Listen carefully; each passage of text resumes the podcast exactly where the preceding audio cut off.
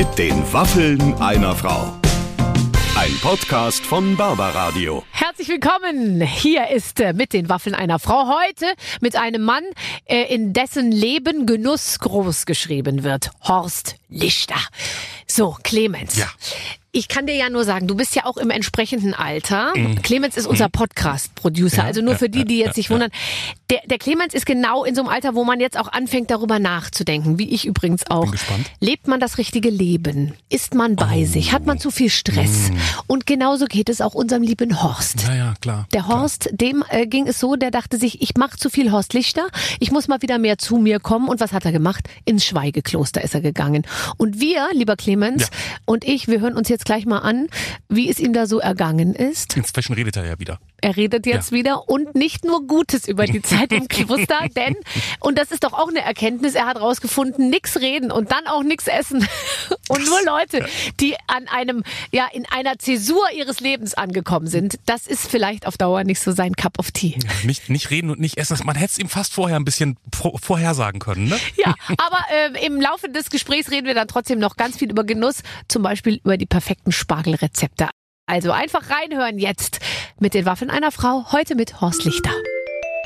Ich habe heute, ach herrlich, eine rheinische Frohnatur bei mir äh, in live in der Show und ich freue mich so wahnsinnig, endlich mit ihm zu sprechen. Wir kennen uns schon sehr, sehr, sehr lange und haben viel zu wenig miteinander zu tun. Horst Lichter ist da! Grüß dich, Barbara, und ich grüße natürlich alle, die zugucken und zuhören. Ja, ich freue mich wahnsinnig. Du, äh, wo bist du gerade? Ich bin jetzt in Düsseldorf in einem Tonstudio, unweit weg von zu Hause. Ich wohne ja hier von hier elf Kilometer nur weg und eine sehr schöne Ecke. Was ich sehr lustig finde, ist, dass wenn man älter wird und schon länger im Geschäft ist und du hast, du arbeitest ja unendlich viel, man, man sucht dann bestimmte Arbeitsstätten nur noch danach aus, wie nah sind sie von zu Hause. Findest du nicht auch? Und, und Ja. das ist dann das Kriterium, wird dann nur noch, kann ich abends noch zurück nach Hause? Das ist eigentlich alles, was man will.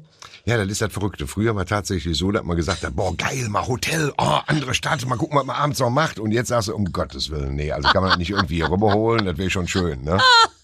Der, unser Freund äh, Guido, äh, Maria Kretschmer, hat sich ja sein Gesamtstudio in sein neues Wohnhaus einbauen lassen. Das heißt, er hat zu mir gesagt, weißt du, es ist so herrlich. Ich mache morgens die Flügeltür auf und gehe einfach in einen anderen Raum und da ist dann meine, meine Wand und da setze ich mich davor und ich bin zu Hause und es ist das Schönste. Ich kann es nachvollziehen. Ich auch, muss ich ganz ehrlich sagen. Deswegen haben wir ja nochmal einen Wohnort geändert. Ja, ja, klar, ja, dass man einfach, dass man wirklich kurze Wege hat.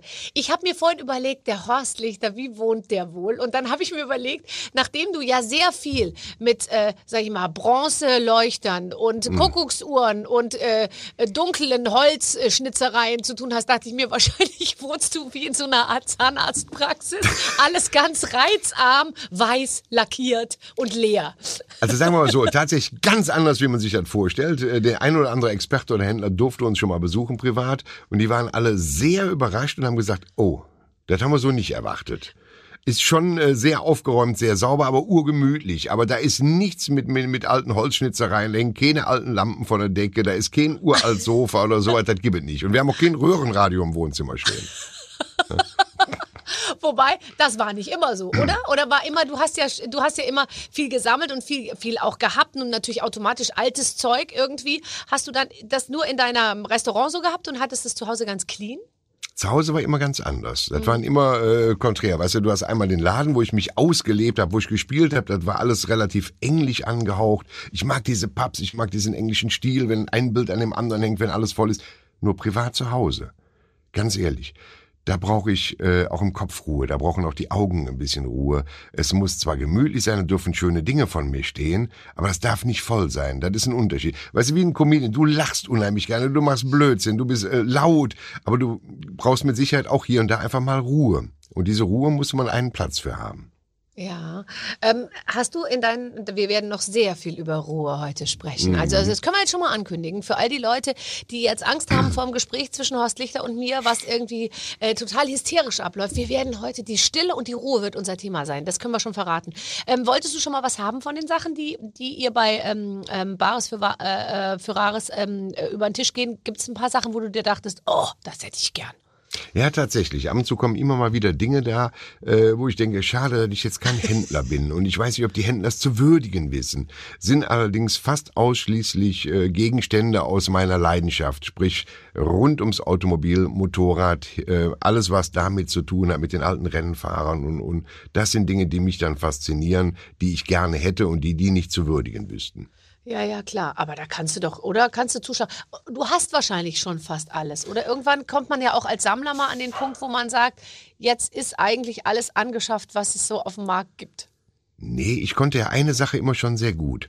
Ähm, man fängt irgendwo an zu sammeln und dann sammelt man erstmal querbeet und alles Mögliche, dann wird's recht viel. Ich kann dann allerdings sehr gut loslassen, habe dann immer wieder komplett aufgeräumt und spezialisiert. Ich habe auch keine riesigen Sammlungen. Bei mir ist wirklich ja, also ich sag mal so, der Sammlungsbereich ist in der Garage. Da sind zwar zehntausende Bücher.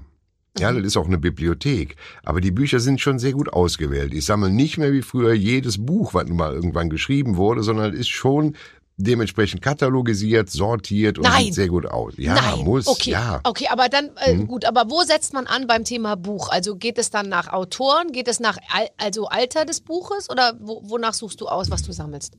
Nein, bei mir ist ja wirklich an Büchern, also ich interessiere mich wahnsinnig für alles Historische. Das heißt Bücher und äh, Reiseberichte, alles Mögliche, aber auch tolle Romane.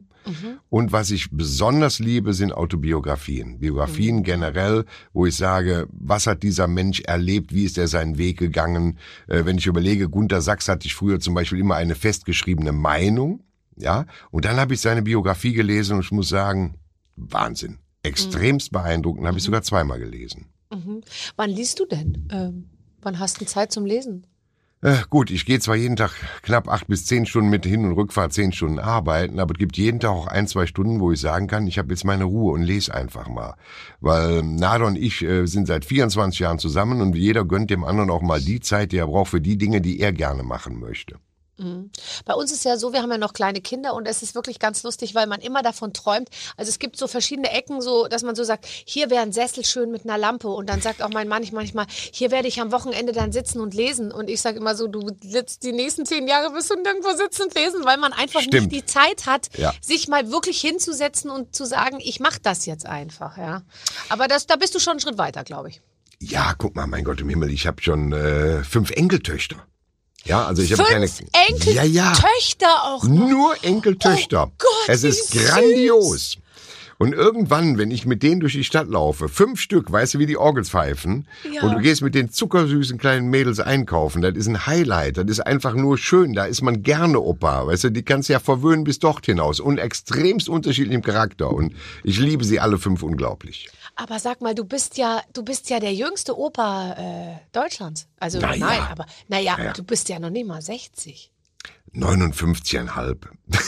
Ja, aber jetzt mal ehrlich, das ist ja Wahnsinn. Und dann schon Mhm. so viele Enkelkinder, das ist ja genau das, was man sich wünscht. Du siehst aus, also Gesicht, also sage ich jetzt nur, nur mal, der Bart ist Opa und der Rest Mhm. Ja. ist einfach äh, äh, äh, äh, Freund. Das ist ja super. Ja, aber das mag ich. Äh, Auf der einen Seite war ich, war ich immer traurig, dass ich meine Kinder nicht richtig miterlebt habe.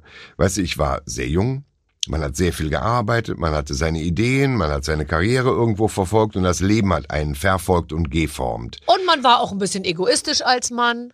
Generell, jeder Mensch, also ein gesunder Egoismus tut ja auch schon mal ganz gut, davon ganz abgesehen. Äh, aber das habe ich immer sehr bereut. Vor allem, desto älter ich wurde, desto mehr habe ich darüber nachgedacht, wie schade es ist, dass ich meine Kinder nicht so miterlebt habe. Und ich habe sogar mal gesagt, eigentlich dürfte ein Mann erst geschlechtsreif werden ab 40. Damit er langsam mal vernünftig wird in der Birne. Vorher sind das ja alles große Kinder. Eine Frau ist da ja viel früher soweit. Jetzt muss ich sagen, ist es ein wunderschönes Gefühl, wenn dein Sohn und deine Töchter in einem Alter sind, wo du mit denen Blödsinn machen kannst, wo du mit denen wegfahren kannst, wo man mit denen wirklich tolle Dinge erleben kann, besser, als wenn ich, sagen wir mal, jetzt ein 70-jähriger oder 75-jähriger Mann wäre, ein älterer Herr.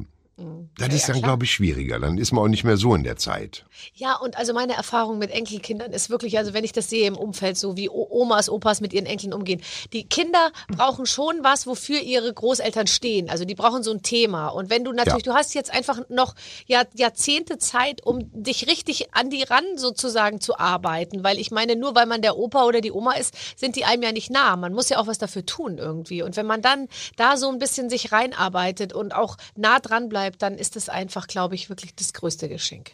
Ja, aber man darf eine Sache nicht vergessen, äh, um mal ein bisschen, ja, fast traurig zu werden. Wenn ich überlege, als meine Omas und Opas gestorben sind, waren wir einen Tag maximal traurig. Das war die Beerdigung. Und danach waren wir wieder im Jetzt, hier und heute in unserem Leben. Man hat sie nie so vermisst. Auch so um heute, wenn ich nachdenke, ich weiß nicht viel über die. Mama und Papa, wenn man weise wird irgendwann, ist eine ganz andere Nummer. Das nimmt man mit für den Rest seines Lebens. Jetzt bin ich selber Opa, hab diese bezaubernde Enkeltöchter und ich glaube, ich kann mit denen machen, was ich möchte. Die werden auch nur einen Tag traurig sein und dann bist du vergessen. Äh, das so ins Bewusstsein zu bekommen, ist auch nochmal eine ganz interessante Sache. Aber ich gebe denen alles, was sie wollen. Ich verwöhne sie mit dort hinaus. Und wenn die einen Pony wollen, kriegen sie einen Pony, weil die Eltern müssen sich drum kümmern. Also ich glaube, wenn du jedem einen Pony schenkst und, und vielleicht noch ein Auto, wenn sie erwachsen sind, dann denken sie zwei Tage an dich, wenn du tot bist. Beim Pony länger, ja. Weißt du, was mir an dir, ich glaube, ich habe so ein bisschen äh, über dich jetzt gelesen und so, und dann dachte ich mir, der Horst, der ist einfach ein exzessiver Typ.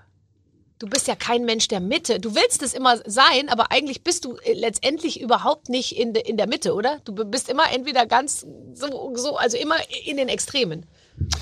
Ja, das stimmt, da hast du recht. Äh, Habe ich so noch nie drüber nachgedacht. Aber bei mir ist immer schon gewesen, wenn ich etwas mache, mache ich es entweder hundertprozentig oder ich lasse es. Weil dieses äh, Mittelmäßige beim Tun finde ich sehr schwierig. Maß halten ist mein Leben. Maß halten, ob es die Figur ist, ob es äh, Trinken ist, ob es Rauchen ist, ob es äh, Freizeit ist. Du musst immer die Waage halten. Das ist mir wichtig. Aber wenn ich zu irgendetwas Ja sage, dann mache ich es auch wirklich voll und ganz, weil damit würde ich ja sonst auch den Respekt dem anderen gegenüber verlieren. Weißt du, wenn wir beide jetzt reden, rede ich nur mit dir. Jetzt sehe ich meine Barbara und alles ist super und jetzt würde ich am liebsten in einem Raum sitzen, wo wir sagen, wir sind beieinander. Ja. Jetzt bin ich nur da, jetzt denke ich an nichts anderes. Ich könnte jetzt nicht nur so halbherzig und da nochmal eine Zeitung blättern. Das, das würde ich nicht machen. Und so ist das im Job auch. Und wenn ich Ruhe habe, dann habe ich auch ernsthaft Ruhe. Dann ist auch kein Smartphone in der Nähe, kein iPad in der Nähe oder sonst irgendwas. Dann habe ich auch wirklich Ruhe. Aber dennoch meine ich ja, und da, dafür spricht ja auch das Buch, das du geschrieben hast, ähm, äh, ich bin dann mal still, wo, wo, du, wo du dich ja zurückgezogen hast in die Stille, spricht ja dafür, dass du dir eben aber dann doch offensichtlich zu selten diese, diese, diese äh, Auszeiten so nimmst, oder? Ja, Ja. Ja, ähm, ich habe mir geschworen, ehrlich zu sein. Das ist nicht immer leicht. Viele Menschen sagen's und setzen noch immer noch ein Wort davor. Ich bin sehr ehrlich oder ich bin jetzt mal echt ehrlich. Das ist alles Blödsinn. Ehrlich ist ehrlich. Da gibt es nicht mehr und nicht weniger. Äh, stimmt. Was aber, glaube ich, wieder woanders liegt. Ich möchte nie jemand enttäuschen. Und ich möchte, dass alle zufrieden sind. Und dass sie alle möglichst glücklich sind und noch viel zu lachen haben. Und aus dem Grund verpasse ich mich manchmal. Ja, ich bin, bin dann zwar mal unendlich müde und denke mir, oh komm, jetzt Tässchen Kaffee, Frühstücken, Toilette, duschen, fertig machen, Schnäuzer nach oben biegen und dann gehst du los. Und dann bin ich aber wieder voll dabei. Ähm, ich glaube, liegt alles wirklich daran, dass ich sage, ich möchte einfach keinen enttäuschen. Manchmal sehr schwer. Ja, das kann ich total nachvollziehen. Man fühlt sich ja auch, und es hat was mit unserem Job natürlich, aber auch mit unserer Veranlagung zu tun, immer für den Fortgang des Abends oder des Tages oder auch Ja. des Jobs irgendwie verantwortlich. Und das ist ja gut, dass es so ist, weil sonst könnte man, glaube ich, so einen Job dann auch nicht machen. Aber es ist natürlich schon, ähm, äh, zwischendurch kommen mal so Phasen, wo man sagt, jetzt, ich habe das auch jetzt mal ganz ehrlich. Manchmal, wenn ich dann 40 Leute im Monat interviewe für, für, für diverse Kanäle, da denke ich mir auch manchmal, ist mir doch jetzt wurscht, ob der eine neue CD gemacht hat oder so.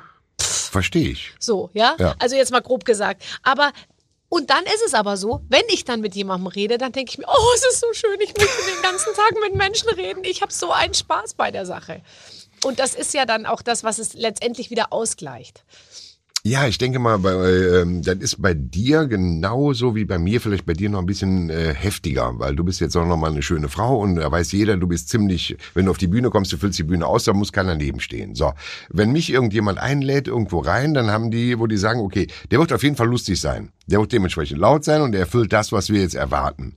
Und das hat man natürlich generell immer dabei und da sagst du automatisch, wenn die Türe aufgeht, raus und ja, jetzt bin ich hier, Hallöchen und mach deinen Blödsinn. Ähm, Man sagt zwar immer, ja, weil es dir nicht gut geht. Ähm, Es geht uns immer gut, wenn wir auf der Bühne sind. Nur danach vielleicht nicht ganz so. Es gibt ein wunderbares Lied, das fasst alles zusammen. Ich vergesse nie, das ist schon lange her, aber nicht, dass die Leute glauben, ich lebe nur in der Vergangenheit. Da saß sie in Berlin in einem Hotel nachts äh, nach einem Auftritt, mach Fernseher an und da lief eine uralte Peter Alexander Show. Also uralt.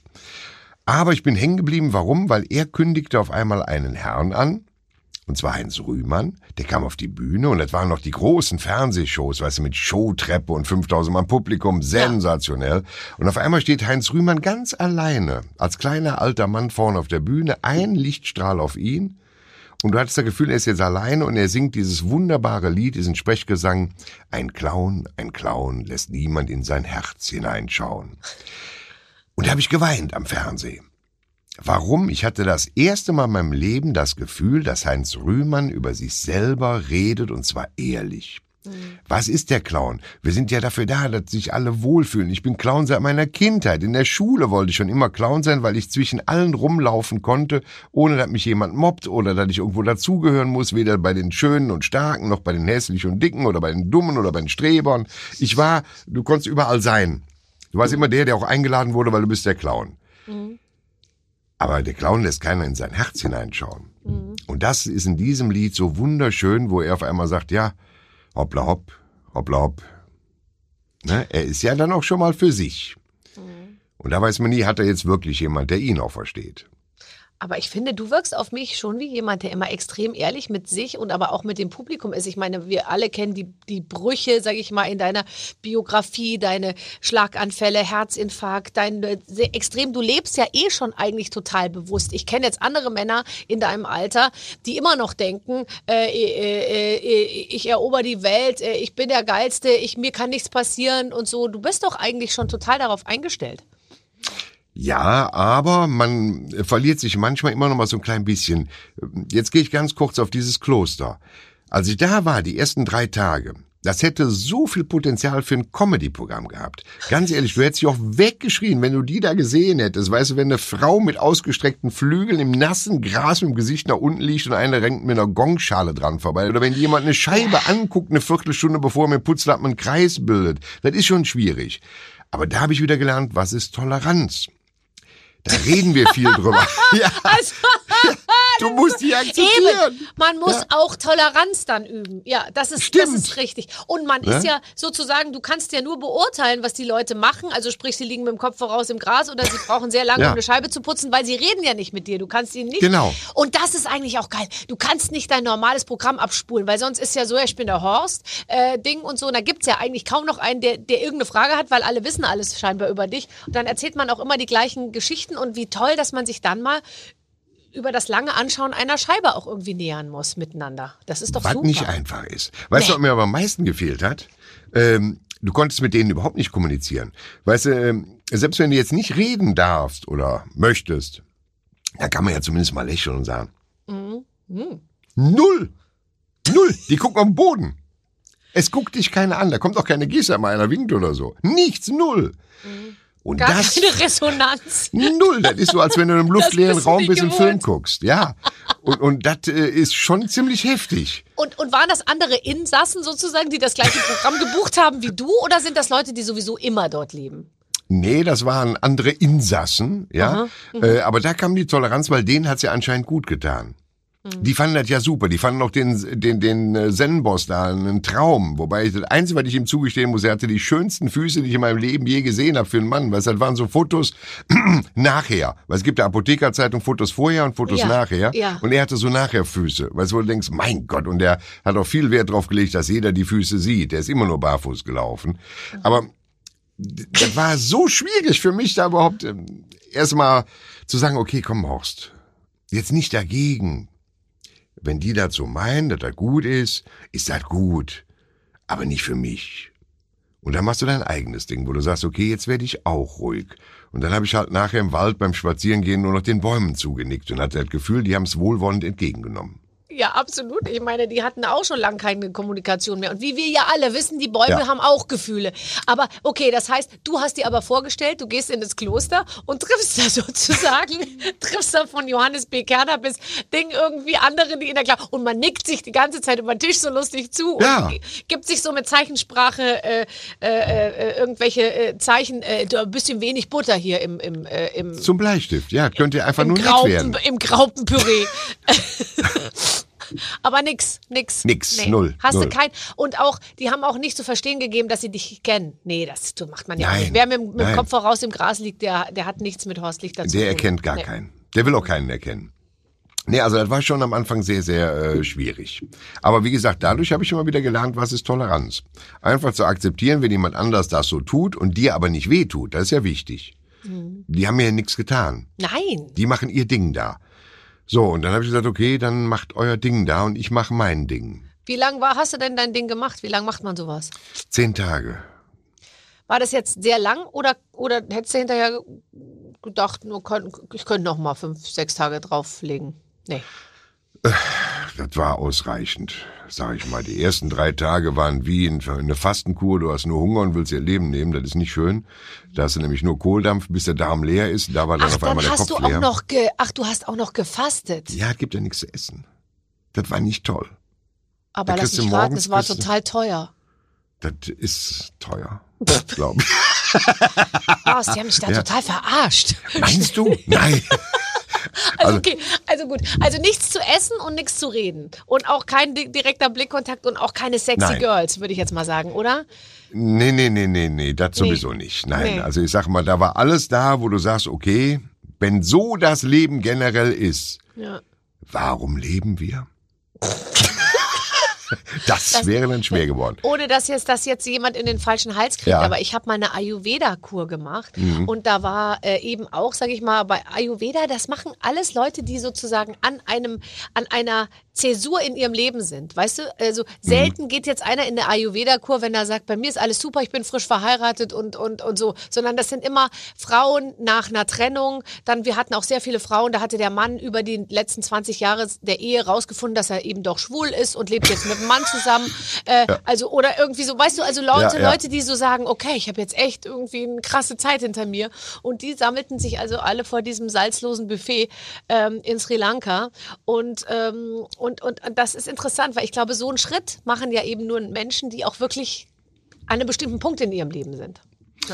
Wahrscheinlich. Aber ähm, ich bin deswegen hin, weil das ein, ein wahnsinniges Projekt war und immer mehr Menschen, weißt du, wenn du überlegst hier, äh, wie, wie heißt nochmal hier, was äh, unser allseits beliebter Mensch gemacht hat, diesen wunderbaren ähm, Weg da zu laufen. Mensch, wie heißt es denn Ach, äh, Habe Kerkeling. Harpe, ja, Ja. äh, wo wo der da langgelaufen ist. Mittlerweile ist der Weg ja so überfüllt, das ist ja wie eine Autobahn, weil so viele Menschen auf einmal langlaufen. Also den Jakobsweg, ich kaum, kenne Ja. kaum jemand, der den Jakobsweg noch nicht gelaufen ist. Ja, zumindest zweimal. So, und äh, genauso sind aber auch die Klöster mittlerweile voll. Äh, diese ganzen Gruppen sind alle voll. Man hat das Gefühl, immer mehr Menschen gehen dahin und erhoffen sich irgendetwas. Ich wollte einfach nur wissen, ist das jetzt gut oder ist das nicht gut? So, und ich muss dir ganz ehrlich sagen, es hat in mir viel ausgelöst, aber ich würde nie wieder in so ein Kloster gehen. Ich würde es anders machen. Aber es war trotzdem nicht verkehrt, mal zu tun. Ähm, deswegen habe ich auch Verständnis für die Menschen, die das jetzt machen möchten. Oder einen Jakobsweg zu laufen. Ja, das wird den Menschen, demjenigen wahrscheinlich helfen. Für mich wäre es besser gewesen, am Bauernhof zu gehen und mitzuarbeiten. Weil da findest du für dich auch selber. Das ist für mich wahrscheinlich weitaus sinnvoller. Aber es kamen halt dadurch sehr viele tolle Dinge, über die man mal ganz anders nachdenkt. Wo du sagst, Wie zum aha, Beispiel was? Wie zum Beispiel was? Was hast du, was, was nimmst du mit? Äh, ich habe mir sehr viele, weil, weil du hast Ruhe, weißt du, du hast keine Einflüsse mehr. Und dann fällt dir alles ein, was ich so erlebt habe, die ganzen Jahre, Jahrzehnte und wie verändert sich alles. Dann denkst du auf einmal über Neid nach, über Missgunst nach, äh, du denkst über diese Gier nach, du denkst tatsächlich über Glaube nach, wo du sagst, Menschenskinder, Leute, was passiert eigentlich so überall? Glaube zum Beispiel. Ja, ich glaube. Das muss ich sagen. Ich glaube und ich finde auch, dass Kinder an Glaube mit Glauben erzogen werden müssen.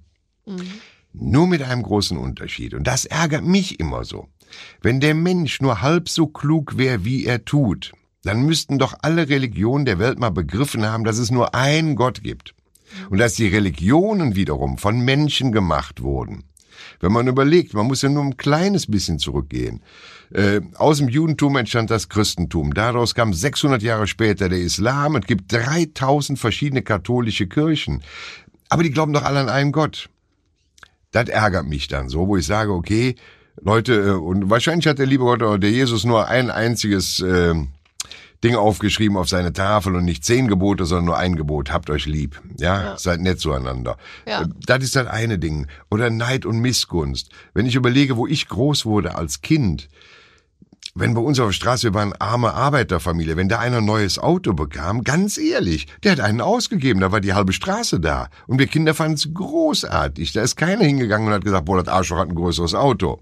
Oder wenn jemand in Urlaub fuhr, da haben wir nachher alle da gesessen und haben uns den Urlaub mal erzählen lassen, weil wir nie in Urlaub waren. Aber es war in Ordnung. Da hat jeder jedem geholfen, weil alle nichts hatten. Wenn einer ein Haus gebaut hat, waren alle dabei. So, und deswegen sage ich auch heute noch in der Ehe, die sagen seit vielen Jahrhunderten diesen Spruch falsch, in guten wie in schlechten Zeiten. Das muss umgekehrt heißen, in schlechten wie in guten. Weil wann trennt sich so ein Ehepaar? Wenn die alles geschafft haben, am Anfang spielen die Hormone, sind die Weltklasse unterwegs, alles ist spitze, ja, dann liegen die in der Kiste, alles ist fantastisch. So, und dann träumen die vom eigenen Haus, von Kinder, Haus bezahlt, Auto bezahlt, Urlaub machen.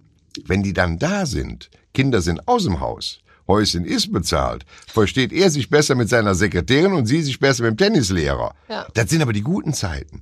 Ja. Das kann man genauso im Dorf sehen. Nach dem Krieg bei uns im Dorf, da hat jeder jedem geholfen. Die haben zusammen gefeiert, die haben gesammelt für Feste, für Jubiläen. Heute schießen die mit Luftgewehr aufeinander, wenn der Kirschbaum rüberwächst. Aber heute sind die guten Zeiten. Das ärgert mich dann so. Und das war so, wo ich nochmal so richtig in Ruhe alles, diesen ganzen Schlamassel nochmal durchdenken konnte und habe gesagt, Leute, eigentlich müsste man euch schütteln.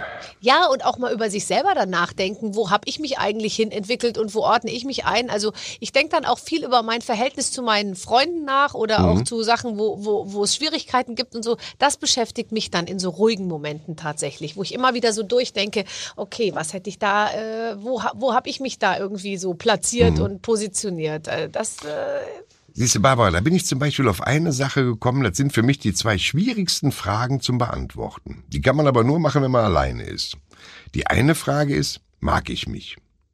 Und damit meine ich jetzt nicht, dass ich gerne aussehen würde wie George Clooney. Klar würde ich das gerne. Ich möchte die Kohle haben von Steve mach Jobs, den gar keine Schnurrbart Frage. ab, siehst du aus wie George Clooney. Oh, Dankeschön. Nee, aber ich meine damit wirklich, mag ich mich, so wie ich bin? Ja. Wenn ich das beantwortet habe, würde ich dir die Möglichkeit geben, mit einer Zeitmaschine dich zu treffen mit 16. Du weißt alles, was passiert ist und triffst dein 16-jähriges Ich. Was würdest du ihr mit auf den Weg geben? Und wenn man das ernst sich hinterfragt, ist das schwer. Jetzt habe ich so viel Scheiße erlebt. Ich habe auch äh, so viel auch Fehler gemacht. Alles. Was würde ich mir sagen, wenn ich mich treffen würde mit 16? ich Also habe lange ich- drüber nachgedacht. Ich glaube, du würdest sagen, mach alles nochmal genauso, wie du es gemacht hast. Ja, weil sonst wäre ich heute nicht der, der ich Ganz geworden bin. Ja. Da Oder? hätte ich Angst vor. Ich auch. Ich würde auch, ich würde mir mit Ja. 16 sagen, genau so, bitte genau so. Ja. Ich möchte später wieder genau hier in diesem Radiostudio sitzen, vor Genau. dieser schlecht beleuchteten Lampe und mit Horst Lichter sprechen. Genauso soll es sein. Ja. Also äh, tatsächlich, ja. Ja. Ja, und das sind so Dinge, die dann da alle mal, wenn du mal so ganz in Ruhe bist, wenn du nicht abgelenkt bist, wo du drüber nachdenken kannst und die gar nicht so scheiße sind, drüber nachzudenken. Nee. Ach toll. Also das heißt, du bist jetzt noch klüger zurückgekehrt. Aber ich glaube trotzdem, äh, eine kurze Vermutung muss ich zu dem äh, Thema abschließend noch machen. Ich glaube, dass Männer und Frauen mit diesem ganzen Thema, ich gehe mal, ich nehme mich mal raus und so, anders umgehen. Ich kenne weniger Frauen, die dieses Bedürfnis haben als Männer. Und ich glaube, dass Männer manchmal wirklich den Wald vor lauter Bäumen nicht mehr sehen, weil sie sich so sehr in eine Sache vertiefen. Also so, äh, ähm, ja, so das Leben von Horst Lichter sozusagen halt voll durchziehen dann. Während ich ehrlich gesagt, ich, ich, ich arbeite auch viel, aber ich habe immer nie so das Gefühl, dass ich mich so aus den Augen verliere, weil ich mir sehr viel Zeit immer nehme, wo ich mich komplett als äh, unprominenter, normale äh, Hausfrau eben so zurückziehe. Ich glaube, dass Frauen das ganz gut drauf haben. Ja, ich glaube schon. Frauen sind sowieso, und das ist jetzt kein Geschleime, Frauen sind tatsächlich das stärkere Geschlecht in vielen Dingen. Das wissen wir ja schon lang. Wir Ja, aber für Männer ist es sehr schwer, das auch nur ansatzweise zu akzeptieren. Äh, ja, Männer geben da doch noch nicht mal zu, wenn sie alleine sind. Ähm, ist aber so. Meine Frau macht zum Beispiel alles, damit ich ja nie auf den Gedanken kommen könnte, dass ich prominent oder irgendwie anders bin. Also das zieht sie knallhart durch und ich habe das Gefühl, das ist über die Jahre immer heftiger geworden, damit ich immer weiter klein da, zu Hause da, Schatz, alles in Ordnung, soll ich was mitbringen, ist alles in Ordnung. So. Ähm, aber vielleicht ist es auch daran, dass man als Mann manchmal dieses Gefühl hat, also ohne jetzt äh, feministisch zu werden und so weichlich, das mag ich auch nicht. Ja, also entweder ist ein Mann ein Mann oder eine Frau ist eine Frau. Aber wenn ein Mann auf einmal anfängt und sagt, ach, nee, also mein Lipgloss ist ja jetzt auch ganz komisch geworden, ist aber trotzdem hetero. Weißt du, das ist dann für mich auch wieder so ein Zeitgeschehen, wo ich sage, ah, wenn ihr das wollt, okay, macht, aber das bin ich nicht.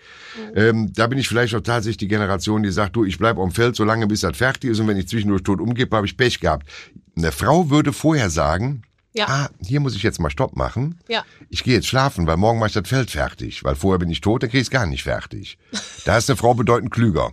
Das stimmt schon. Frauen fangen ja auch in Beziehungen schon früher an zu sagen, du, ich glaube, wir müssen was ändern, weil so geht's nicht weiter. Während der Mann, bis die Sekretärin auf ihm sitzt, sozusagen, nicht merkt, dass es in seiner eigenen Ehe eigentlich schlecht läuft. Und die Frau, glaube ich, ist, ist, äh, ist schon ein bisschen früher äh, äh, zugange und sagt, lass uns doch bitte was ändern. Äh, ich, ich könnte mir vorstellen, da, es gibt da wirklich diese, diese, diese Unterschiede. Aber trotzdem, ihr seid toll. Und du sowieso, ich meine, jetzt bist du ja nochmal, du bist ja schon weise ins Kloster rein und noch weiser aus dem Kloster rausgekommen. Horst, ähm, unsere, ähm, unsere Redaktion sieht jetzt ein redaktionelles Spiel vor. Und Oh. das werde ich dir mal kurz vortragen. Äh, ich weiß selbst nicht, worum es geht. Lieber Horst, liebe Barbara, Spargel, Spargel, Spargel. Das ist aber jetzt ein harter Bruch. So, äh, Deutschland isst wieder Spargel. Eine schöne Sache, wenn da nicht die eine oder andere Meinung Deutschland teilen würde. Braune Butter, Soße Hollandaise, dicker oder dünner Spargel, al dente oder durch.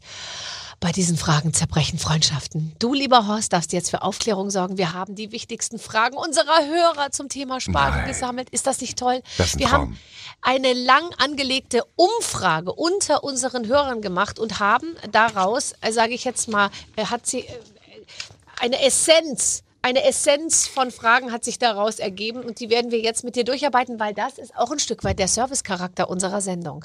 Ich freue mich außerordentlich. Es ist, also lass uns bitte jetzt schon mal zusammenfassen. Mhm. Wir haben über Mann, Frau gesprochen. Wir haben über die Stille gesprochen. Was muss man tun? Wir haben, wir haben über das klare Sein im Kopf gespr gesprochen. Und jetzt erklären wir noch, ob der Spargel dick oder dünn ist. Da geht man wirklich als Zuhörer heute mit einem echten Plus nach Hause. So, Aber hallo. Worauf muss ich beim Schälen achten? Bei mir bricht immer die Spitze ab. So, jetzt darf ich kurz was dazu sagen. Gerne. Ich gehe mit euch in einen Spargelschälwettbewerb. Ich bin vorne auf den vordersten Plätzen, denn ich nehme den Spargel schon an der Spitze und dann lege ich ihn aber auf ein Genau. T Tischtuch. So. Ach, so machst du es. Ja. Den legt man hier rein auf den Arm Auf den und dreht Unterarm. ihn dann auch so und dann kann Spitze. ich ganz schnell schälen. Ich auch. Und sch- schälst du mit so einem Schäler, der so wie so ein U ist und das oben hat, oder schälst du mit so einem Schäler, der so das so seitlich hat wie ein Messer? Nee, den kann ich gar nicht. Den Nee, mag ich ich, nicht. Ich nee, den nicht. mag ich nicht. Aber diese ganz alten, diese einfachen aus Metall gebogen, Ja. vorne die Klinge dran und Ja. dann zack, zack, zack, zack, zack, zack und dann geht's wunderbar. Super, also das mache ich genauso. Ähm, nur ich lege es aufs Geschirrtuch und dann drehe ich das so ganz schnell, weil es gibt ja nichts Schlimmeres als ein schlecht geschälter Spargel. Ich habe einmal schon Es einen Weinkrampf eklig. gekriegt. Weil ich hatte mich so darauf gefreut und dann ah, wurde das von jemandem geschält, der es nicht so gemacht hat, wie man es machen muss. Und dann Es ist hatte grausam. Ich dieses Stroh im Mund. Ich habe mir gedacht, das gibt's nicht. Ja. Und dann ist die Soße auch egal, die dabei war. Es ist dann nur noch eklig. Nee, ist einfach scheiße. Wie bereite ich ihn richtig zu? Wo wird er besser? Im Wassertopf oder nur im Dampfgarer? Also im Wassertopf, so habe ich es immer gemacht. Da bin ich Old Style. Äh, Wasser, Salz, Zucker und dann geht er rein. Und dann hast du ja so ein schönes Körbchen, das da aufrecht steht und dann ist wunderbar. Genau, also er soll wirklich aufrecht stehen und die Spitzen Genau. müssen noch nicht mal im Wasser sein, glaube ich, gell? Nicht unbedingt, weil da reicht ja Wasserdampf, damit sie so ein bisschen mitgaren, dann ist gut. Weil ich aber nicht mag, ist, wenn er zu al dente ist. Ich mag ihn nicht, wenn er so äh, labbrig ist, weißt, wenn du sagst, okay, da ist so ein Handtuch, da, ach, nee, da mag ich nicht. Wenn er matsch ist, da kann ich Püree essen. Aber ich mag ihn auch nicht, weil das ist ja heute so ganz modern geworden. Wir essen alles nur noch halb roh, al dente heißt das. Irgendwann kannst du in der Kuh auf der Wiese in den Hintern beißen und sagen, ja, das war aber herrlich in der Sonne warm. Äh, nee, das mag ich nicht. Das Das sollte schon angegart sein. Ich glaube, dass äh, das einfach die mehr umgeht, ähm, dass man, äh, wenn man viel Rohkost zu sich nimmt, dass man sehr lange sehr sexuell aktiv bleiben kann. Ich glaube, dass das unter Männern inzwischen, die ja inzwischen sich auch über Gesundheit und äh, und so weiter, gute Blutwerte ähm, äh, informieren, dass die rausgefunden haben, dass viel Rohkost hilft. Also ich kann nur von Freunden berichten, die sich fast nur noch von von Kohlrabi ernähren und Brokkoli roh und so, weil sie gehört haben. Aber ich glaube, man muss zwölf Kilo Brokkoli am Tag essen, damit man untenrum was merkt. Also ich habe übrigens mal, das kann ich ja jetzt erzählen, wir sind ja alleine, Äh, eine Frage im Radio gehabt, das war live und das war auch zur Spargelzeit und da rief eine Dame an und fragte, ob denn da was dran wäre, dass man beim Spargel, dass das äh, potenzsteigernd wäre. Und da habe ich gesagt, ja, aber die Befestigung macht Probleme. So, und das lief, äh, ja, und dann wurde direkt leise geredet. Herr Lichter, wir machen Musik. Aber, ja, mein Gott, wie viel Spargel will ich denn dann essen, bevor das Ding wirkt? Nein. Entschuldigung. Also, weiter im Programm. Woran erkennt man, dass der Spargel frisch ist? Und sollte ich lieber dicken oder dünnen Spargel nehmen? Ich hatte letztens wirklich einen dicken Spargel, der war fast wie eine Zucchini so ungefähr. Und ich dachte, hm, aber das war super. Also die meisten essen tatsächlich so einen dünnen Spargel, weil sie meinen, der wäre ähm, intensiver vom Geschmack her. Ich bin ganz ehrlich, wenn ich irgendwo Spargel kaufe, dann habe ich auch gerne so einen schönen dicken Spargel. Den schön geschält, gekocht ist ein Träumchen und daran man merkt, dass er frisch ist, wenn man aneinander reibt und er quietscht, Ja. dann ist er frisch. Ja, man reibt okay. einfach mal zwei Stangen aneinander, die quietschen Ja. und dann ist er frisch. super. Also, und der Hörer Lars möchte wissen, äh, wie bereitest du die Soße, also welche Soße isst du am liebsten zum Spargel? Ich bin ja Traditionalist, muss ich sagen, bei Spargeln, gell? Da verstehe ich keinen Spaß. Also ich liebe eine Sauce Hollandaise dazu, Mhm. aber mir reicht in den meisten Fällen tatsächlich eine schöne angebräunte Butter drüber. Oh, ah, dann ist einfach nur gut. Mit viel Salz auch Ja, so. Dass man das ja, dann, ja, ja. Und dann so einfach gerollten, gekochten Schinken. Äh, Genau. Und zwar so einen richtig leckeren gekochten Schinken wie früher vom Metzger. Weil sie nicht so einen aus dem Päckchen rausgerissen, wo du die Konservierungsstoffe drin riechst. Die stinken, das riecht so säuerlich. Aber einen leckeren Kochschinken, den aufgerollt dabei, so eine Portion Spargel und dann ein paar junge Kartoffelchen. Die kann man gerne auch noch mal mit ein bisschen Butter drüber machen, dann ist gut. Wenn du sagst Kartoffelchen, dann krieg ich direkt Speichelfluss. Äh, die Emma möchte wissen, meine Spargelsuppe aus Schalen schmeckt am Ende nie nach Spargel. Was kann ich tun, um den Geschmack zu verstärken? Koch, ich koche nicht die Schalen aus, weil ich mir immer denke, vielleicht ist da doch irgendwie, ähm, sind da doch irgendwelche, wie sagt man, also nicht Düngemittel, sondern Spritzzeug halt irgendwie drin oder so. Und ich, ich mache es einfach nur aus dem Spargelwasser, in dem ich gekocht habe. Machst du die Schalen rein für die Suppe? Also wir haben es generell immer so gemacht, dass wir die Endstücke und die Schalen generell erstmal aufkochen. Also nicht nur aufkochen, sondern ziehen lassen, um daraus einen Grundfond zu machen. Dann nachher das Spargelwasser, aber ich habe auch immer ordentlich frischen Spargel mit reingeschnitten, damit er auch tatsächlich danach schmeckt. Ich habe keine Angst, weil beim Spargel hauen die nicht viel rein. Glaube ich nicht. Die Ah, haben Folie okay. drüber, da passiert nichts. Die Weißt du, was ich immer mache? Ich schmeiß einfach, weil es bleibt ja immer ein bisschen was übrig, so vom Essen und auch von den Kartoffeln, von der Butter, alles was übrig ist, schmeiße ich eigentlich in das Wasser rein und lasse das drin und am nächsten Tag koche ich es einfach mit Sahne auf und püriere alles, was dann drin ist und dann schmeckt es extrem gut. Das ist eine so scheiße gute Idee. Ja, gell, ich glaube, ich schreibe ich ja noch nie drauf gekommen. Also Vielleicht jetzt mache ohne Quatsch, da die. Kartoffeln, da hast du eine schöne Spargelcreme. Ja, alles mache ich Mit den. Kartoffelchen. Und dann nochmal die Butter, weißt du, aus dem Topf, dann was da noch drin ist, äh, kippe ich alles zusammen und dann Hör auf, du, erzähl das nicht Gerät- weiter, das, das bleibt bei dir. Das macht jemand nach. Ja, Weil ja. ratzfatz hat der Melzer das gemobst und dann siehst du das im Fernsehen. Nee, das würde ich nicht machen jetzt. Wann hast denn du dein letztes Kochbuch geschrieben eigentlich? Oh, das ist schon viele Jahre her. Äh, ich müsste jetzt echt nachgucken. Acht Jahre, zehn Jahre? Oh, das ist aber wirklich Ja, schon lange ja, her. Seitdem ja, ja. hat sich ja die deutsche äh, Kochkultur nochmal komplett gedreht. Du kannst wieder von vorne anfangen. Rein theoretisch könnte ich, aber muss ich nicht, weil irgendwann habe ich gesagt, du Kochbücher, das ist bei mir jetzt wirklich durch. Mhm. Äh, warum? Es gibt so viele sensationelle Köche mit so großartigen Ideen, die so viel rummachen und da halte ich mich jetzt raus und macht ihr und ich koche für mich zu Hause so, wie ich gerne möchte und wie mir dann richtig schmeckt und meinen Gästen und dann ist auch schon gut. Da muss jetzt nicht mehr jeder nochmal nachgucken müssen. Da ist ja schon alles mal irgendwo ziemlich durch und deswegen lasse ich das andere machen. Die machen es fantastisch. Aber was du bestimmt noch nicht geschrieben hast, ist das vegane Kochbuch. Das, steht- das steht noch aus. Das, das, äh, das erwarten wir aber noch von dir, weil auch du musst, ähm, musst da mitmachen. Horst, da kannst Meinst du dich nicht ich muss da raushalten. mitmachen? Kannst dich nicht raushalten aus dem Trend. Meinst du, ich fühle mich jetzt so gedrängt, dass ich da hin muss? Also, Ey, komm, du warst im Schweigekloster. Jetzt schreib halt schnell ein veganes Kochbuch. Ist doch scheißegal. nee, also ich weiß es nicht. Also, was, Also, das Problem ist, also ich würde ja, ähm, ich akzeptiere die vegane Küche, das kann man wunderbar machen, auch wenn du nochmal 20 Kilo verlieren willst, dann ess vegan, super spitzenmäßig. Mich stört bei den Veganern nur, dass sie mir ständig erzählen müssen, dass ich als Allesesser äh, böse bin, dass ich äh, nichts richtig mache, dass ich die Erde ruiniere, sie selber sogar töte. Letztens war bei uns im Dorf eine kleine Demo, da standen 15 junge Mädels draußen mit riesigen Schildern und haben gesagt, ihr Milchtrinker tötet mich. Da habe ich mir gedacht, okay, das kann passieren, wenn du hier stehen bleibst, aber ich weiß nicht warum. Was hat das mit der Milch zu tun? Ähm, ich denke mal, wir haben ja eine Grundlage gemeinsam. Wir möchten alle, dass die Tiere vernünftig gehalten werden, dass nichts gequält wird. Dann ist alles super. Also, äh, nee, ich bin zum Beispiel ein Fan vom Sonntagsbraten. Weil Ja. da war nämlich dieses Schweinchen tatsächlich noch im Stall, wurde vernünftig ernährt, alles war gut und man hat maximal einmal die Woche Fleisch gegessen. Reicht. Ja, ja. Aber ein veganes Kochbuch. Naja, vielleicht doch. Schließ es jetzt mal nicht aus. Du bist noch Ja. Mhm. jung, du hast noch so viel vor dir, verstehst du? Da, jetzt nicht, dass du dir da was verbaust. Ähm, wie sinnvoll ist ein Spargelkochtopf? Sehr sinnvoll, haben wir schon beantwortet, oder? Wir machen den Einsatz. Und dann Gewürze. Ich mache ja manchmal immer noch so eine alte Muskatnuss, die ich da unten in der Schublade liegen habe, reibe ich noch rein. Und manchmal denke ich mir, vielleicht gibt's noch was ganz anderes und ich komme nicht drauf. Nee. Du hast eben schon gesagt, du bist traditionell und da bin ich in der Beziehung tatsächlich auch. Da gehört nichts anderes mehr rein. Weil ich habe letztens mal irgendwo Spargel gegessen, haben die Anis reingehauen und äh, Ingwer. Ja, da habe ich gedacht, also Alfons war auf jeden Fall schon hier, unser Schuhbeck. Nee, also Ingwer gehört nicht beim Spargel rein, der macht ja alles kaputt. Ähm, Lass er mal, da können sie alle ausprobieren. Das ist genau wie mit Eis. Weißt du, dass die mittlerweile Eissorten machen? Ich habe letztens gesehen im Lokal. Gurke. Ja, heftigste war Currywurst. Currywursteis. Dumme Falle.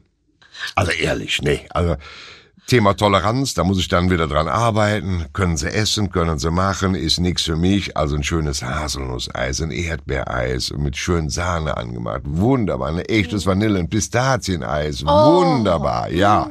Aber lass Currywurst Currywurst sein. Kein Dönereis. Nee, nee, nee, nee, nee. Ja, nee. gehen tut alles natürlich. Ja. Ähm, ich mag zum Beispiel, wenn die Sahne, ich finde auch Sahne muss gesüßt sein. Also ich finde sehr Mhm. unbefriedigend, wenn man in solchen typischen Cafés kriegt man doch manchmal so einen Spritzer Sahne irgendwo drauf. Da ist keine Zucker drin, das hasse ich.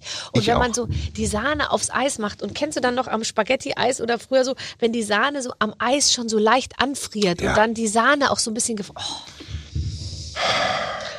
Das stimmt, das ist tatsächlich verdammt lecker. Weißt du, wie ich immer früher Erdbeeren gegessen habe? Wo wir gerade bei Spargel sind, gehören die Erdbeeren ja irgendwie mit dazu. Ja, gell, das gibt's dann als Ja, Nachtisch. ja, ja, ja. ja, das stimmt. Ah, so, und, und ich habe tatsächlich in der Lehre, weil irgendwie durften wir nicht an alles dran, und dann habe ich mir immer in die Hand, weißt du, so, so eine kleine Kuhle gemacht, da kam die Erdbeere rein, über die Erdbeere kam so viel Zucker, bis die Erdbeere weg ist. Und dann Sahne obendrauf, bis der Zucker weg ist. Und dann so die ganze Hand in den Mund schieben. Das ist eine Geschmacksexplosion. du hast erst die Sahne, den Zucker, und dann kommt die Erdbeere mit ihrem Frucht dazwischen, und dann denkst du, oh, das ist herrlich. Oder mit einem schönen Vanillepudding, einem warmen Vanillepudding dabei ist auch verdammt lecker. Also Spargel, Kochschinken, dann schöne Butter dabei, ein bisschen Soße Hollandaise am Rand und hinterher einen schönen warmen Vanillepudding mit frischen Erdbeeren. Aus der Hand. Ja, ach, Direkt aus mein der Gott Hand. im Himmel, du. Kannst du dich noch erinnern an deine, ich meine, ja, so, so die Freuden, also so was man so am aller, allerbesten fand als Kind, was man sich so selber zubereitet hat. Also mein Vater zum Beispiel erzählt immer davon, die haben sich irgendwie Eigelb mit, mit, Sa mit Kondensmilch und Zucker irgendwie aufgeschlagen und das getrunken Ja. oder so. Hast du solche Sauereien auch ge ge gehabt? Also rohe Eier mochte ich nie so sehr, ja, aber was ich mir irgendwann mal abgeguckt habe, das war bei einem Onkel und ich fand den Onkel so toll und der hat dann äh, Eier, wenn er die so schön cremig gekocht hat, viereinhalb Minuten, der hat immer einen Spritzer äh, Maggi draufgetan.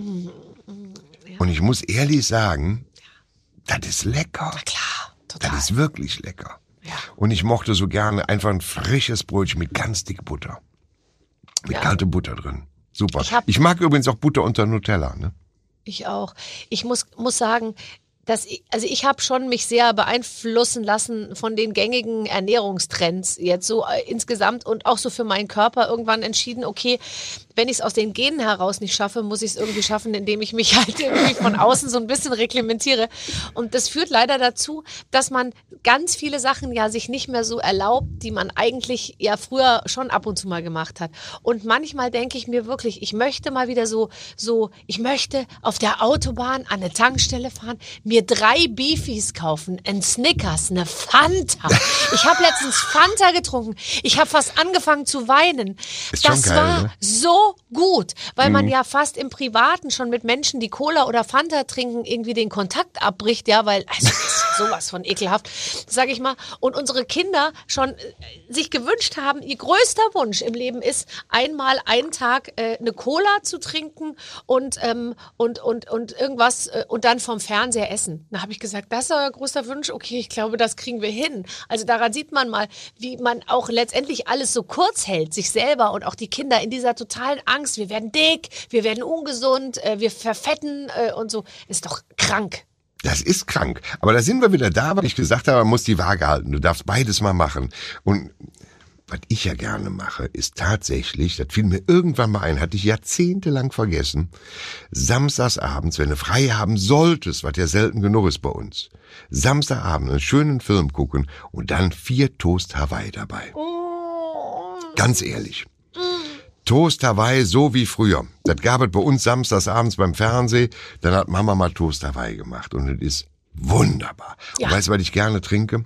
Kriegen die meisten Kerle richtig die Krise drüber. Ein Malzbier. Ich mag Malzbier. Ja. Ich mag's wirklich gern. Ich mag auch, ehrlich gesagt, ich mag all diese Getränke. Ich habe wirklich letztens mal wieder, weil man das ja sich total abgewöhnt hat, eine echte Cola getrunken. Also nicht eine mit Zero Süß- mit- oder mit Zucker Ding, drin, ja. sondern eine richtige Cola. Ja. Das schmeckt natürlich taub. Wir reden uns immer ein Ja. Cola Light wäre super, aber Ist nicht es super. ist nicht natürlich, ja, eine Nein. echte Cola und dann auch sowas dazu, was das so, also dann entweder was salziges oder Ding, was das dann noch mal so vermischt im Mund und so dieser dieser un dieser reuelose Genuss, das hat man sich ja total abgewöhnt. Total.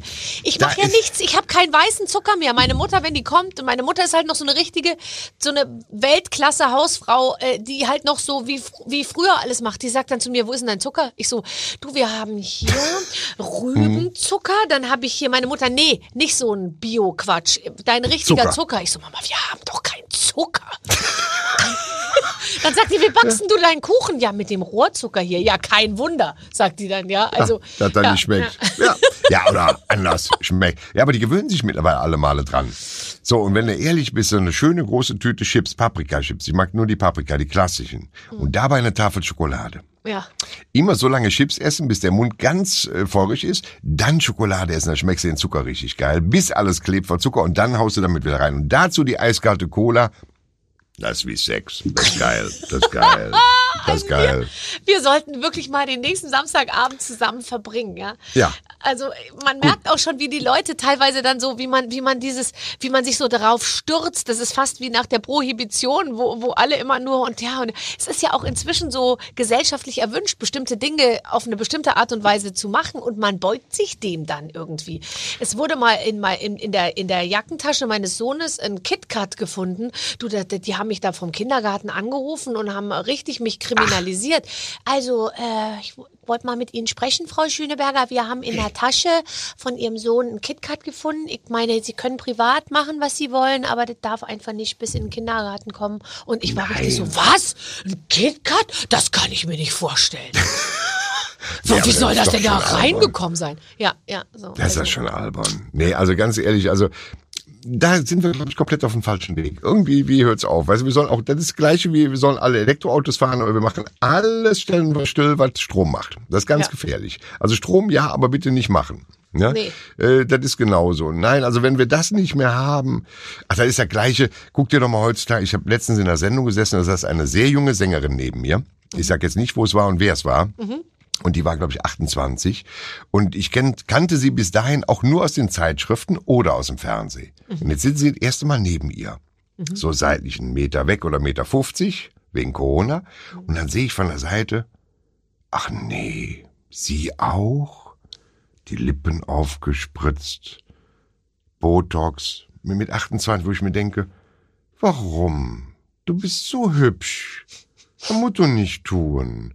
Weißt du, das fand ich jetzt schwierig. Also man kann ja irgendwas irgendwie machen. Das ist, also, da bin ich ja gar nicht gegen. Aber weißt du, das ist ja auch wieder so ein Trend. Wenn die irgendwann so Lippen haben, wenn die gegen eine Glasscheibe laufen, musst du die seitlich wegschieben, dann mal gehen Sie wieder ab davon. Das ist ja, das finde ich ja ganz grauenhaft. Das ist doch nicht mehr schön. Nee, ich weiß. Und genauso essen die nicht mehr. Ja, drei Körner esse ich. Ja, Ja, aber. ja, wir haben halt eine andere, wir haben eine ganz andere Ästhetik. Wenn du an Ja. dir was ändern dürftest, also ich meine, du hast ja sicher auch als junger Mann geträumt davon, äh, einen bestimmten Look zu haben oder so.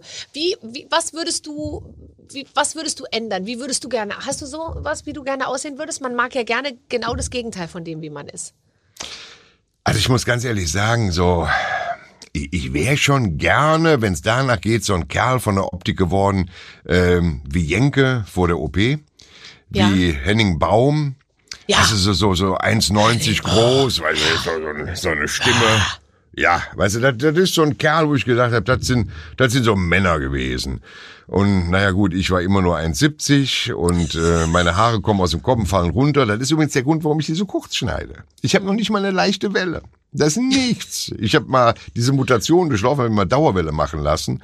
Ähm, da sah ich ganz schwierig aus. Ich sah sehr schwierig aus. Ja, aber auch Prinz Eisenherz. Ich habe allen Scheiß durchprobiert und irgendwann habe ich gesagt, nee, komm, Mackie wie in der Kindheit und dann ist gut, musst du nicht mehr drum kümmern. Ähm, aber das wäre schon, das fände ich schon cool, so einen richtigen Kerl da. Ja, ich würde gerne so sein wie Monica Bellucci oder Penelope Cruz oder so. Weißt du, also genau das Hm. Ja. Gegenteil von dem, was man, was man ist letztendlich. Ja. Das kriegen wir zwei nicht hin. Aber ich wäre auch nicht bereit, dafür jetzt alles zu tun. Ich würde Nee. nicht hingehen wie die ähm, verschiedenen Herrschaften, die sich so lange operieren lassen, um ihrem Idol näher zu kommen. Und in Wirklichkeit werden sie zur Comicfigur. Das finde ich auch sehr schwierig. Ja. Toleranz können sie machen, solange sie keinem schaden. Ich bin sehr lustig. Ich muss ja wirklich über dich lachen, weil du hast ja offensichtlich wirklich auch antrainiert über die letzten Jahre. Immer wieder, wenn man eine klare Aussage macht, zu sagen, aber selbstverständlich ist alles erlaubt und jeder kann Ja. machen, wie er will. Ja, das ist so. Ich habe meine klaren Meinungen, aber du musst dich ja immer wieder fünf Millionen Mal entschuldigen, schon wieder parallel. Ich weiß. Hast du denn Ja? ab und zu mal Probleme mit klaren Meinungen? Also man kriegt ja immer mehr Gegenwind als jemand, der sich positioniert in der Öffentlichkeit Mhm. und einfach irgendwie das Gleiche redet, was er immer geredet hat. Der kriegt ja heute eine andere Reaktion als noch vor fünf Jahren. Hast du damit manchmal, ähm, gibt es da Zusammenstöße? Ohne Ende. Ähm, ich habe bisher nur noch nie öffentlich drüber gesprochen. Äh, ich bekomme die gleiche Scheißpost und E-Mails wie andere Prominente auch. Bei mir kommt tatsächlich mittlerweile sechsmal am Tag die Polizei zu Hause gucken, weil wir halt sehr böse Dinge da auch bekommen haben. Ähm, und ich ähm, sage ja eigentlich nichts Politisches, ich sage eigentlich nichts gegen Kirche oder ähnliches, aber es gibt ausreichend Menschen, die einen dann so hassen, dass sie dir Dinge schreiben, dich so bedrohen, äh, dass es automatisch über die Polizei an die Kripo geht, wo die sagen, okay, das sollten wir jetzt doch mal ernster nehmen, jetzt kommen wir auch mal häufiger gucken. Äh, Das hat man. Ja, aber ich äh, höre nicht auf, meine Meinung zu vertreten. Ich finde, wir sind in vielen Dingen auf einem ganz falschen Weg. Ja, äh, ich weiß auch nicht, ob wir sechs verschiedene Toiletten brauchen für noch ein paar Geschlechter, die wir neu entdecken werden. Da tut mir alles leid, dem ist alles so und man muss dafür sagen, okay, wenn dem so ist, dann ist das nichts anderes. Ist, ist halt so. Äh, Wir sind aber auch nicht mehr in der Generation wie meine Eltern oder Großeltern, dass sie sowas verteufeln. Wir akzeptieren es, aber es muss nicht höher gemacht werden, als es ist. Ja, das finde ich alles sehr, sehr schwierig. Ja, der normale Deswegen Menschenverstand ist etwas so äh, äh, verrutscht irgendwie. Ja, und genau. Ich, ich, äh, und jeder hat halt ein anderes Normal tatsächlich. Also das ist mir auch äh, klar geworden über die letzten Jahre. Aber ähm, ja, es gibt so ein Generationsnormal. Und wenn man Genau. halt innerhalb einer Generation ist, findet man andere Sachen normal als die Generation drüber oder drunter. Genau. Das, äh, und das wird immer äh, krasser, der Unterschied so. Aber wir sollten uns doch als Brücken, als Brücken zwischen den Generationen Genau. verstehen. Ich würde gerne, wenn ich es jetzt schon mal sagen darf, die Brücke nach unten machen. Also Mhm. ich möchte sozusagen als ähm, Verbindungsperson für die 25-Jährigen bitte ähm, ausgesucht werden. Okay, du kannst die Brücke nach oben machen und ich mache Oh, danke. Ja, ja, ja, gut, dann, aber wir treffen uns ja in der Mitte, das ist das Schöne. Ich bin Vertrauenslehrer für die äh, 25-Jährigen. Äh, ja. Also ich kann nur sagen, und das macht mich sehr stolz und glücklich, dass meine Enkelkinder und deren Freunde mich äh, voll cool finden. Ja. Und das ist schon mal schön. Und dass viele Studenten auf mich zukommen und sagen, Alter, das, das läuft schon, das ist in Ordnung. Und Ja. das äh, mag ich auch. Ja, du bist wirklich der Volkshorst, kann man sagen. Ja, Ja. Der Vollhorst oder der Volkshorst? Ne? Volks der Volkshorst. Aber auf jeden Fall bist du ein toller Gesprächspartner. Also lieber Horst, ich, du bist mir auch wesentlich lieber, wenn du redest, als wenn du schweigst. Auch wenn es gut ist, dass du mal geschwiegen hast. Ich bin jetzt mal still. Ich bin dann mal still. Äh, ähm, äh, ist, dein, ist dein Buch und wie immer natürlich schon Spiegel, Spiegel Bestsellerliste. Man kennt es nicht anders. Barbara, was soll ich sagen? Alles Ja. ist schön, alles ist gut. Und ich freue mich darauf, dich bald wieder persönlich zu sehen. Ich mich auch, lieber Horst. Ich werde mich darauf vorbereiten. Und äh, ja, jetzt genießen wir erstmal die Spargelzeit mit all den tollen Tipps, die du uns gegeben hast. Du bist toll. Tschüss. Du auch. Dankeschön. Tschüss. Tschüss. Der Horst. Yes. Ah, wie der so, wenn er so ins Schwärmen gerät, was man, welche Lebensmittel man mit was kombinieren kann. Ich sehe ihn vor mir, wie er sich seinen, seinen kleinen Bart so ein bisschen mm, so abschleckt und dann mit der Serviette nochmal so entlang Ja, streicht. genau. Also, wir freuen uns, äh, dass der Horst endlich da war. Ähm, ja, Ich, ich habe vorhin nochmal nachgeguckt. Wir hatten Tim Melzer, Tim Raue, Ja. Christian Rach, äh, Johann Lafer, ja, äh, Roland Trettel. ja. Fehl, fehlt uns einer oder haben wir jetzt die, die, die, die Cuisine-Szene durch? Ich glaube, da muss ich jetzt gut nachdenken. Da gibt's bestimmt noch den einen oder anderen, aber die großen, Ja. die waren alle hier. Am besten jetzt gleich anhören. Hier bei uns bei barbaradio.de oder in der Barbaradio App. Mit den Waffeln einer Frau. Ein Podcast von Barbaradio. Das Radio von Barbara Schöneberger. In der Barbaradio App und im Web. barbaradio.de